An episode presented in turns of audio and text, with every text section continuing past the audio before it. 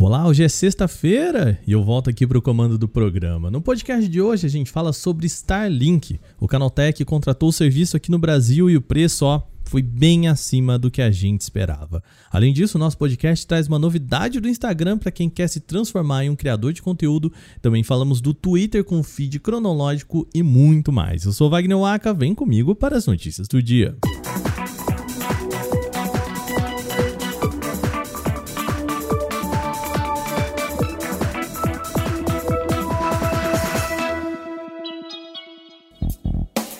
A SpaceX promete que o Starlink vai ser uma nova forma de conectar a internet, inclusive em tempos de guerra, como está acontecendo lá na Ucrânia. Contudo, participar dessa brincadeira ó, pode ser bem caro, tá? O Canaltech contratou o serviço aqui no Brasil e a gente pode provar que o serviço vai ser um precinho acima do que a gente pensava.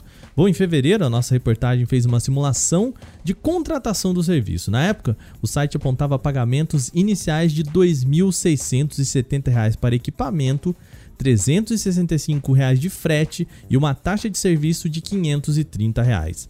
Isso sem contar com o plano de internet, tá? Ou seja, só de cara era preciso um investimento de R$ 3.565. O plano de assinatura somaria esse pacote 530 reais todo mês. Já tá caro? Bom, calma que tem mais. Depois da contratação, o Canaltech recebeu também os impostos necessários para serem pagos pelo uso.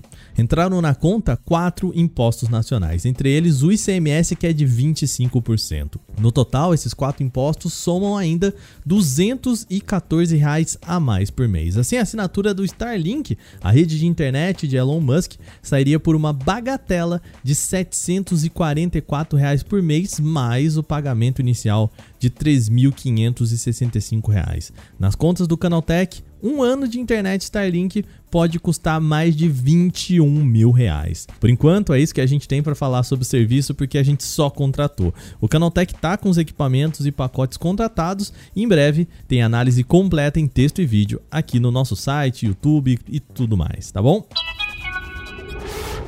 Realme compartilhou em seu perfil na rede social chinesa Weibo dois teasers sobre o Realme GT 3, o seu novo smartphone que deve ser lançado no final de março. Na imagem dá para ver um pouco do design com o módulo retangular para guardar suas três câmeras traseiras, sendo uma principal com maior destaque na parte superior e outras duas embaixo dos LEDs de flash. O Realme GT Neo 3 deve ser oficializado com tela de 6,7 polegadas em tecnologia OLED, a resolução Full HD Plus e taxa de atualização de 120 Hz. Quanto ao processador, é esperado que o recém-anunciado MediaTek Dimensity 8100 apareça, além de contar com uma bateria de 4.500 mAh com suporte para carregamento rápido de 150 watts. Por enquanto, a empresa não divulgou uma data de lançamento nem os valores que serão cobrados pelo novo aparelho. O Instagram anunciou o lançamento do Creator Lab, um novo portal de educação para criadores de conteúdos da plataforma. Ou seja, para quem está querendo se transformar em um produtor de conteúdos do Instagram. Esse site é parte de uma estratégia anunciada no início de 2022 para fortalecer o trabalho em parceria com a comunidade da rede social. O espaço deve servir para compartilhamento de ideias, dicas e orientações para quem deseja trilhar o caminho de desenvolvedor de conteúdo dentro do Instagram. O programa será lançado ainda nesta semana, mas sem uma data precisa. Portanto, o acesso pode não estar disponível para todos ainda, tá bom? A nossa reportagem tentou entrar na página do serviço, mas ainda não estava aberta ao público aqui no Brasil.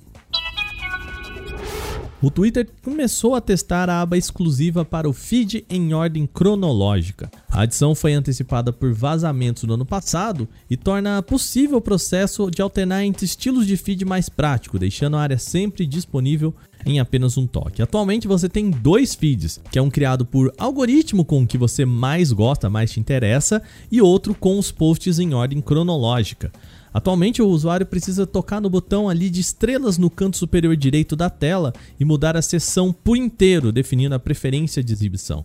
Uma vez alterado, o feed vai permanecer naquele estilo até que o usuário vá de novo nas configurações e torne a querer o feed por algoritmo. Nessa nova versão, a gente tem o feed cronológico como uma aba inteira só para ele, a aba chamada de Latest ou Recentes em português. A guia está disponível na página inicial do aplicativo e pode ser exibida ou ocultada ao tocar no botão de estrelas no canto superior direito. Os testes com a nova interface acontecem exclusivamente no app do Twitter para iOS, mas a empresa promete que a novidade vai chegar para Android na versão web em breve.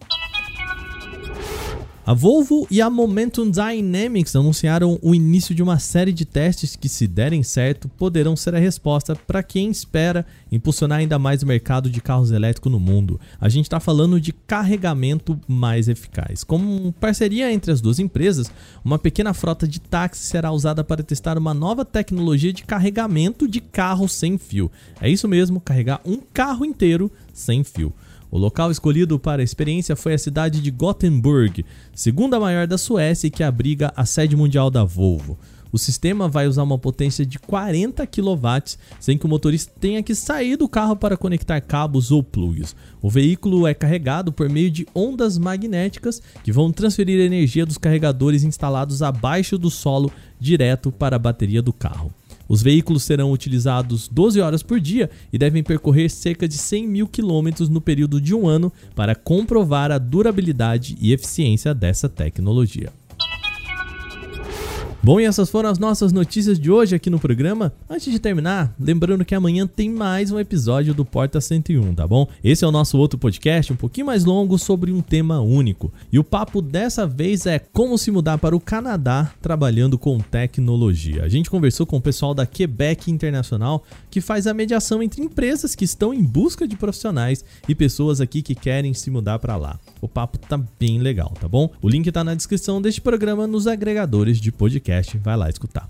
Esse episódio foi produzido e editado por mim, Wagner Waka, com a coordenação de Patrícia Gnipper. O programa também contou com reportagem de Daniele Cassita, Gustavo de Liminácio, Alveni Lisboa, Igor Almenara e Paulo Amaral. A revisão de áudio é da Mari Capetinga. Agora a gente vai ficando por aqui, lembrando que final de semana tá aí e a gente faz aquela pausa para descansar, tá bom? O podcast volta só na segunda-feira. Até lá.